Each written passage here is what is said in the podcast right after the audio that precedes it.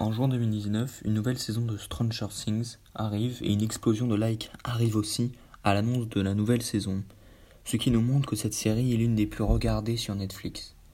En résumant l'histoire, les personnages, les caractéristiques de cette série, l'accessibilité à tout âge de la série, on peut voir que cette bande dessinée parle très bien de tous les sujets importants de cette série sans rentrer forcément dans tous les détails. Tout d'abord, ce documentaire est très intéressant et adopté à tout âge, car la simplicité du texte et des illustrations très bien faites, en créant des personnages comme Monsieur Netflix, pour une application, cela permet aux jeunes, aux adultes et même aux plus âgés de tout comprendre. Ensuite, on nous apprend beaucoup de choses sur cette série, comme la célébrité de cette série, les réactions des gens qui la regardent, et par exemple lance des, leurs réactions sur les réseaux sociaux. Il y a aussi un petit résumé du début de l'histoire, afin de donner envie de la regarder.